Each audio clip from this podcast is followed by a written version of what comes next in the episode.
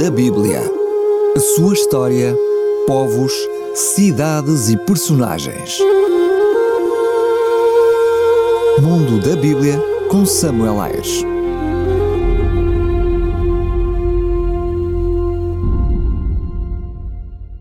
Profetas do Antigo Testamento. Daniel. Daniel era originário de uma família nobre da tribo de Judá. Nós encontramos isso em Daniel 1, 3 a 7. O seu nome significa Deus é o meu juiz. No quarto ano do reinado de Joaquim, em 604 a.C., o adolescente Daniel foi deportado com outros judeus para Babilônia. Depois do primeiro cerco de Jerusalém por Nabucodonosor II, vemos isso em Daniel capítulo 1, versículo 1. Em Babilônia, Daniel foi escolhido para ser educado para o serviço real. Ele obteve autorização por parte do chefe dos eunucos para se alimentar não com as iguarias da mesa do rei, mas com os legumes, frutas e água pura. No fim do terceiro ano, Daniel e os seus amigos foram colocados ao serviço do rei. Daniel serviu num elevado cargo até 538 a.C., o primeiro ano de Ciro.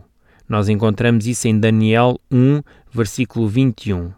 Em 603 a.C., no segundo ano de Nabucodonosor II, Daniel interpretou o sonho da grande estátua de metal que o rei teve. Nós encontramos isso em Daniel 2. Como recompensa, o jovem judeu foi nomeado governador da província de Babilônia e chefe de todos os sábios. Daniel explicou também o sonho que previa a doença mental, zoatropia, que iria afetar o rei Nabucodonosor II.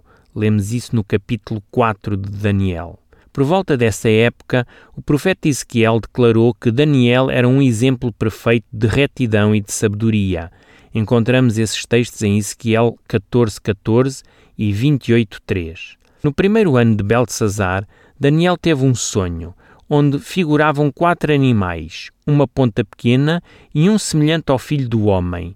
Nós encontramos isso em Daniel 7.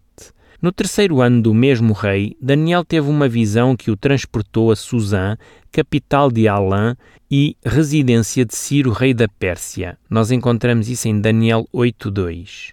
É a visão em que figuram um carneiro, um bode e uma ponta pequena e onde se menciona a purificação do santuário. Com a conquista de Babilônia por Ciro, rei Medo-Persa, Daniel foi nomeado por Dario, o Medo, para ser um dos três presidentes que supervisionavam os 120 satrapas do reino.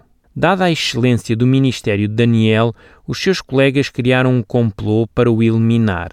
Daniel foi lançado na cova dos leões, lemos isso em Daniel 6. Mas Deus entreveio e o seu servo foi salvo.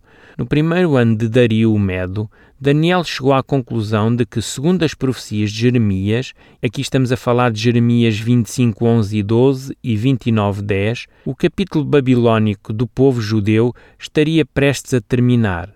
É nessa ocasião que Deus lhe revela a profecia das 70 semanas, a mais importante profecia messiânica da Bíblia. Nós encontramos isso no capítulo 9, versículo 24 a 27.